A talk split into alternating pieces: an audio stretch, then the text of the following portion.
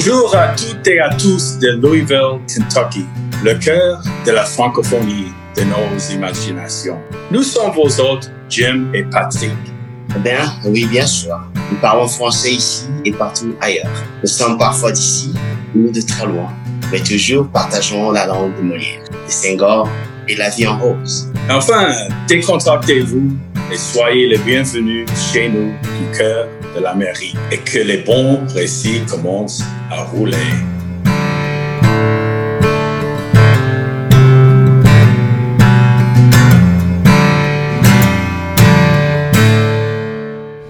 Bon, bonjour Patrick, comment ça va aujourd'hui?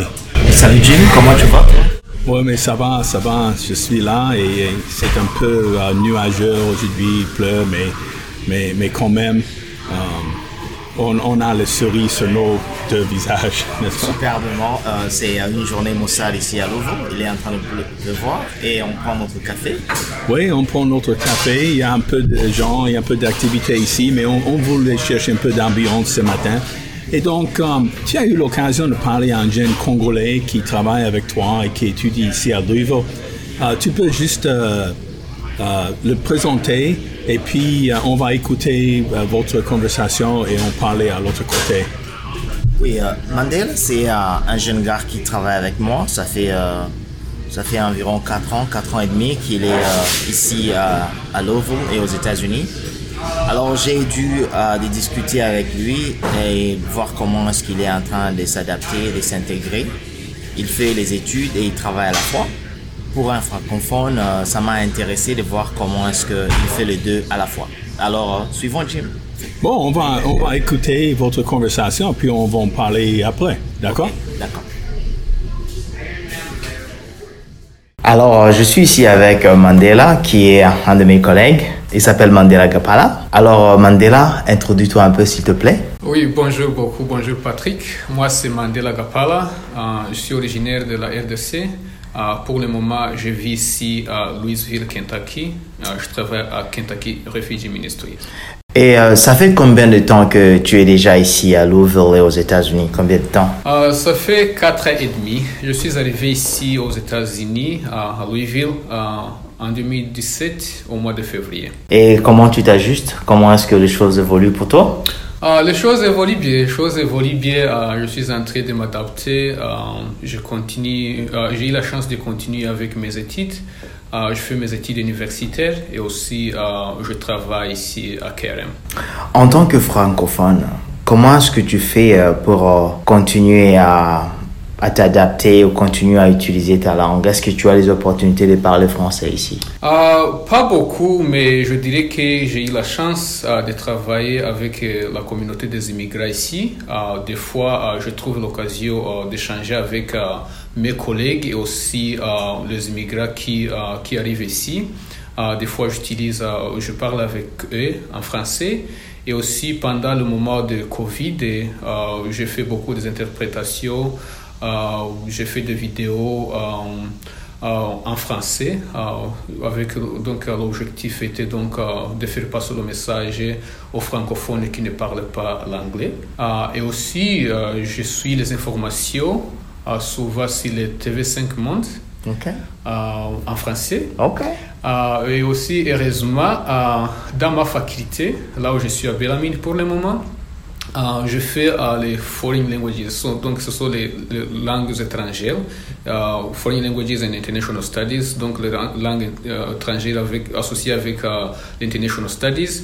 Donc, la langue que j'ai choisie, c'est le français. Alors, pour le moment, je suis en train de prendre deux cours de français, donc ce qui m'aide donc de continuer à améliorer ma langue française et aussi de continuer à écrire, et aussi à parler et aussi à lire. Tu es arrivé ici environ 4 ans, 4 ans et demi, et du coup, tu décides de faire les études. Dis-moi un peu comment est-ce que une personne qui a été éduquée en langue française s'ajuste dans l'éducation où tout s'est fait en anglais? Comment est-ce que tu t'es ajusté ah, Ça demande beaucoup d'efforts. Ça demande beaucoup d'efforts, euh, comme vous le dites. Euh, j'ai fait toutes mes études en, en Afrique, c'était en langue française. Mais quand je suis arrivé ici, j'ai trouvé que euh, donc je, je, dois apprendre l'anglais. Et puis, quand j'ai voulu continuer avec mes études, j'ai dû décider donc de fournir beaucoup d'efforts pour apprendre l'anglais parce que c'est le seul moyen, donc je n'allais pas continuer mes études sans pour autant apprendre le français. Alors, j'ai fourni toutes mes études, continué de suivre les informations, lire les livres d'anglais et aussi, donc, et aussi j'ai pris les ISR, donc English as a Second Languages. Moi aussi, j'ai fait des études au Congo et euh, j'ai dû m'adapter. Euh, Parle-moi un peu de deux ou trois choses du point de vue systémique, parce que nous venons d'un système où l'éducation était tout à fait différente et entrer dans un système anglophone. Est-ce que tu as vu des différences ou tu as eu des challenges, des difficultés que tu, as dû surmonter? Oui, des difficultés, j'ai eu des difficultés, des challenges as well, comme vous le dites, euh, parce que euh, c'était euh, tout un nouveau système, la langue, mais le challenge que je vis c'était juste au niveau donc je dirais que le premier challenge c'était la langue, donc apprendre l'anglais très vitement et continuer tout, de lire toute ma matière en, en anglais. Donc ça a été le premier challenge. Deuxièmement, dans mon pays, le système éducatif, je dirais que la plupart des, écoles où j'étais, donc on nous donnait des choses en classe où il faut lire et maîtriser, mémoriser, puis donc reproduire ce que vous avez mémorisé. Ici, donc le système souvent c'est d'écrire les dissertations. Alors c'était tellement difficile pour moi donc apprendre à lire et aussi à écrire parce que donc la façon dont ils écrivent les donc la dissertation c'est une façon académique. Donc j'étais en train d'apprendre donc la façon comment lire et écrire l'anglais et aussi écrire d'une façon académique pour pour réussir au cours. Et euh, est-ce qu'il y a des différences de la manière dont tu as accédé aux professeurs ou aux enseignants quand tu étais au pays et ici Est-ce qu'il y a un peu de, de différence? Ah, Il n'y a pas beaucoup de différence parce que ah, ce que j'ai toujours dit, ce que j'ai toujours fait, ah, je contacte souvent les professeurs, donc si j'ai une question, alors j'ai continué donc de la même façon. Mais heureusement, ici, les professeurs sont souvent disponibles pour répondre aux questions des élèves. Et euh, les échanges avec les étudiants euh, Moi, je me rappelle quand, quand j'étais encore euh, au Congo, il y avait beaucoup d'amitié. On avait vraiment... L'amitié entre les collègues à l'école, c'était vraiment solide. Mm -hmm. Est-ce que tu as expérimenté ça aussi ici aux États-Unis avec les autres étudiants? Oui, j'ai expérimenté ça parce que souvent nous avons des travaux en groupe où nous allons faire donc le travail en groupe. Euh, j'ai essayé de développer cette amitié avec euh, les étudiants ici, malgré que l'État, je n'ai pas beaucoup d'État donc pour euh, donc passer beaucoup de temps avec eux, mais quand même j'ai essayé de, de, donc, de développer quelques relations avec les d'autres étudiants. Tu nous dis que tu, tu as commencé à, à, à, suivre tes études en arrivant, mais tu as aussi travaillé, n'est-ce pas? Et, et, comment est-ce que tu comment est-ce que tu jongles le travail et les études? Ça, c'est une bonne question, mais je dirais que c'est seulement la discipline. À savoir donc euh, quel est le donc, de, de, travail, quel est le des études, euh, et aussi euh, savoir les priorités. Savoir les priorités, priori... donc savoir les priorités et la discipline, je dirais que c'est ce qui m'a beaucoup aidé. Et comment est-ce que tu fais avec, avec tes cours Comment est-ce que tu, tu, tu organises les cours et l'heure du travail Comment est-ce que tu fais les deux? Souvent, mes cours sont dans des après-midi. Et je vais au travail dans les avant-midi. Donc, souvent, après, mon après le travail, je vais à l'école. Et quand on termine le cours le soir, je fais mes devoirs. Et aussi, pendant le week-end, souvent, le week-end, je suis à la maison faire mes devoirs. La plupart de nous francophones, lorsqu'on apprend l'anglais, il y a des, des idiomes qu'on traduit et que ça ne marche pas. Moi, j'ai un tas, un tas d'idiomes que j'ai essayé de traduire en français et ça n'a pas marché. Est-ce que tu as eu des histoires pareilles? Oui, il y en a, mais si on se trouve dans ce cas-là, on cherche la façon donc de s'en sortir. Et aussi, il n'y a pas une langue qui peut traduire une autre exactement. Oui. Donc, on essaie de développer une façon donc de, de compréhension. Yeah. Je me rappelle une fois, euh, ma femme, elle est américaine. Elle, elle m'a dit, uh, we will do it by ear. Et au départ, je n'avais pas compris parce mm. qu'elle m'a dit, si il faut traduire littéralement, on le fera par l'oreille. Mais par l'oreille, c'est quoi ça? Et ça m'a vraiment pris du temps pour comprendre que, voilà, ça dépendra des choses qui vont arriver. On va décider en fonction euh, des, des, impératifs. Est-ce que mhm. tu as eu quelque chose de pareil aussi avec les idiomes français et anglais? Euh, Je pense que j'ai eu ça, euh, mais aussi, donc au départ, j'ai décidé que donc, comme je viens donc de du coup, je commence d'étudier dans une autre langue. Il faut que donc j'utilise donc ma façon de compréhension, donc la façon de comprendre les choses, ou bien la façon de comprendre le sens euh, du sujet, mais pas nécessairement euh, se focaliser sur les vocabulaires, les idiomes. Euh, mais aussi, il y a des fois quand je me trouve obligé de le faire, je dois consulter d'autres ressources pour voir comment est-ce que aussi parler avec les gens qui ont étudié dans, qui ont passé dans le même dans le même chemin, qui ont étudié en français et qui ont, eu la chance de continuer donc, leurs études ici aux États-Unis. Donc, euh, j'essaie donc de chercher donc, la façon de, s'en sortir. Ok, ok. Et à Abdelhamid, euh, qu'est-ce que tu étudies exactement? À Belamine, ce que je fais exactement, donc, je, uh, ma faculté, donc, c'est uh, Foreign Languages and International Studies, with a minor in Refugee and Forced Migration. Okay. Uh, donc, le foreign language que j'ai choisi, c'est le français. Okay. ah oui, c'est ce que je fais. Et euh, tu, tu, comptes, en fait, euh, euh, utiliser le français de manière professionnelle aussi, n'est-ce pas? Exactement. Et qu'est-ce que tu vas faire avec ton, ton diplôme dès que tu auras fini? Qu'est-ce que tu penses? Sans pour autant, évidemment, tout divulguer de ce que tu veux faire. Euh, ce que je compte faire d'abord pour la, langue française, euh, d'abord, je compte euh, être un mentor. donc, je compte donc passer mon temps à Bellamine à donc aider donc les étudiants à être là disponibles donc pour les échanges ou bien s'ils ont besoin d'aide, je pense être là.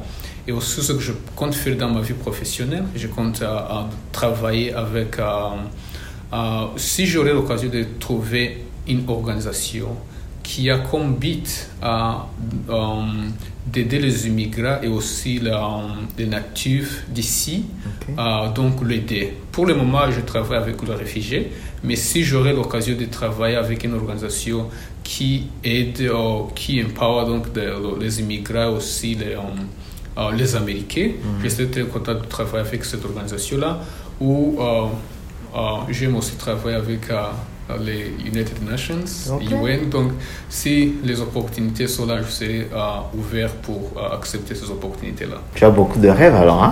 J'en ai. oui. Oh, Mandela.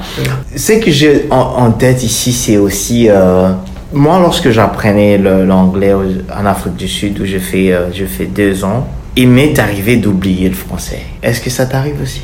Ça m'arrive beaucoup et quand quand je commence à parler, des fois, il y a des fois où les mots me manquent et que je me trouve donc en train d'utiliser l'anglais au moment où j'allais utiliser le français ou si je suis en train de communiquer avec quelqu'un qui parle l'anglais ou le français, je me retrouve en train donc de changer les deux langues. Donc ça m'arrive aussi euh, souvent. Alors, c'est pourquoi nous avons fait ces podcasts, j'ai mémoire.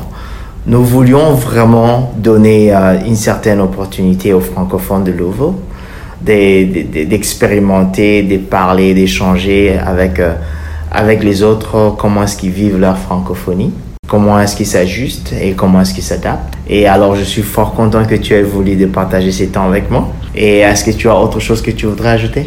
Non, je voulais juste vous remercier. Euh, bon courage. Euh, je pense que ce système ici va aider beaucoup de gens à, pratiquer, aussi à, écouter. Donc, euh, je pense que c'est un bon système et je vous encourage beaucoup. Oh Mandela, alors merci et toutes les bonnes choses dit, ok? Merci à vous, Ota. Ok, bye bye. Bye. Bon, c'était bien, Patrick. J'ai bien apprécié votre conversation entre vous deux et ça, c'est intéressant d'écouter deux euh, ancien réfugié. Donc, tu peux nous parler un peu de, votre euh, euh, moment de, connaissance. Comment tu as fait sa, connaissance? Alors, j'ai fait la connaissance de Mandela il y a de cela environ 4 ans, lorsque sa famille est arrivée ici à Louvre. Ils sont arrivés comme des réfugiés et alors ils devaient s'intégrer, commencer leur vie ici aux États-Unis. Kentucky Refugee Ministry les avait réussi et on les a aidés à, intégrer. Et oui, et donc, euh, tu es devenu un, espèce de tuteur, tu es un petit peu plus âgé que lui, et euh, tu as ta propre famille et ta carrière, ça commence à avancer sur toutes tes études. Et donc, euh, comment, tu, tu le trouves ici, quand il se débrouille, il est étudiant, il a, eu pas mal de travail au, début, là maintenant il travaille avec, avec toi Kentucky Refugee Ministries. Et, est-ce qu'il a du temps libre? Est-ce qu'il a le temps de se réjouir un petit peu? Pas vraiment? Well, euh, lorsqu'on est en train de commencer sa vie, euh, surtout lorsque euh, toute une existence avait été déplacée ou détruite avec la guerre, avec les déplacements, je pense que il a vraiment soif de se de créer des opportunités pour lui-même, et il passe plus son temps entre le travail et les études. Il n'a pas trop de temps social, mais je pense qu'avec sa famille, parce qu'il a des frères ici, ses parents sont ici, j'espère que il balance un peu bien les choses.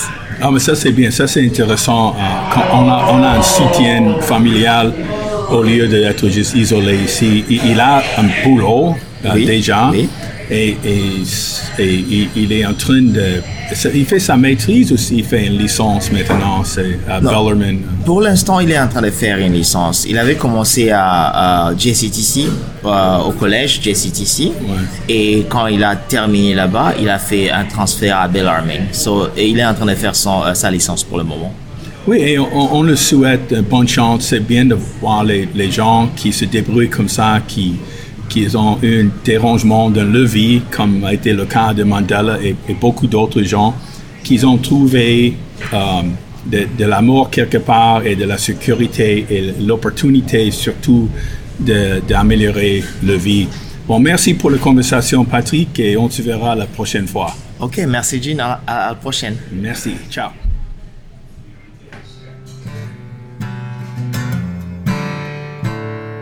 On vous remercie d'avoir passé un bon moment chaleureux avec nous aujourd'hui. On vous souhaite les meilleurs vœux de chez nous ici à Louisville, Kentucky. Au revoir et à la prochaine.